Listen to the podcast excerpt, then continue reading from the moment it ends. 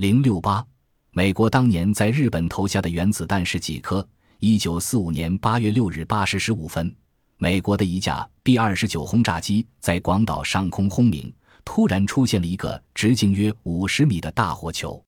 接着一排排高大的建筑物顷刻间倒塌，十二平方公里的市区被夷为平地，伤亡约十五万人。这就是美国投下的人类战争史上第一颗绰号为“小男孩”的原子弹。三天后，也就是九日的十时五十八分，悲剧在长崎重演。美国另一架 B 二十九轰炸机在长崎上空投下了绰号为“胖子”的第二颗原子弹。该市长三十七公里、宽约三公里的面积被破坏，伤亡约十万人。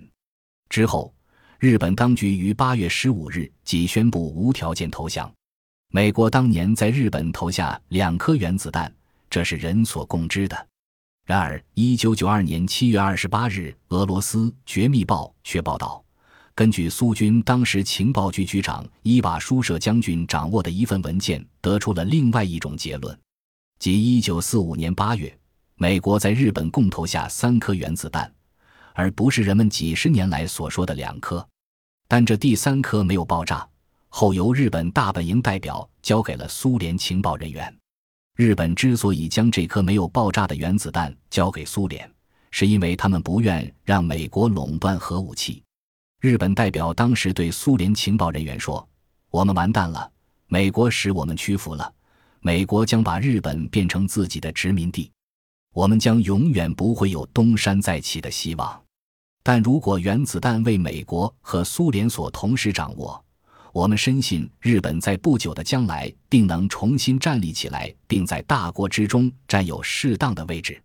从当年美国研制原子弹的过程来看，这第三颗原子弹也并不是没有可能。一九四一年十二月，美国确定秘密研究原子弹工程，代号为曼哈顿计划。该计划投入人力约五十万。经费达二十二亿美元，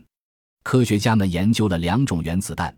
一种以铀原料为基础的原子弹，绰号“小男孩”，每颗需要六十公斤铀，经过六个月加工提炼后才能造出；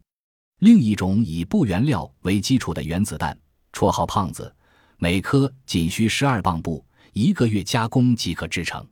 一九四五年七月十六日。美国在新墨西哥州阿拉莫戈多试验不原子弹成功，科学家们建议到1945年11月初可制造出15颗原子弹，但是负责人的答复是：根据预定计划，美国需要投第一颗小男孩弹和第二颗胖子弹，还可能照早先方案再投一颗。